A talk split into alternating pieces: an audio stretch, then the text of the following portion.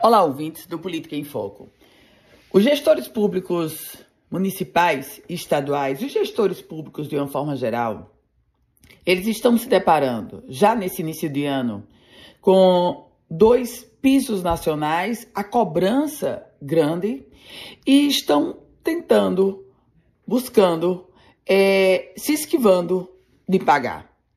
Piso do professor reajuste de 14,95%.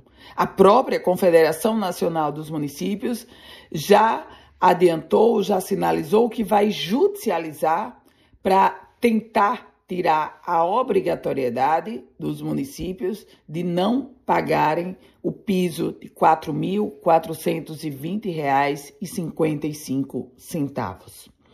Por outro lado, tem o piso da enfermagem.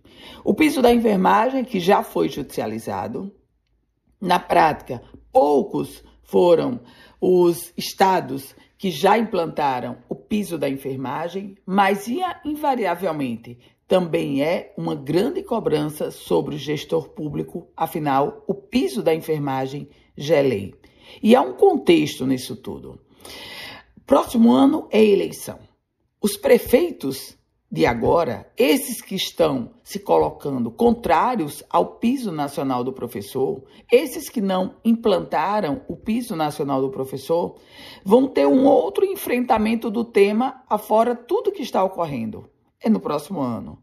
Porque essa carta, esse débito, essa dívida que eles estão acumulando hoje, vai ser cobrado no próximo ano, fatalmente, nos palanques eleitorais. E, convenhamos, vai ser muito difícil tentar justificar, o gestor tentar justificar o porquê de ter ficado contra o piso do professor.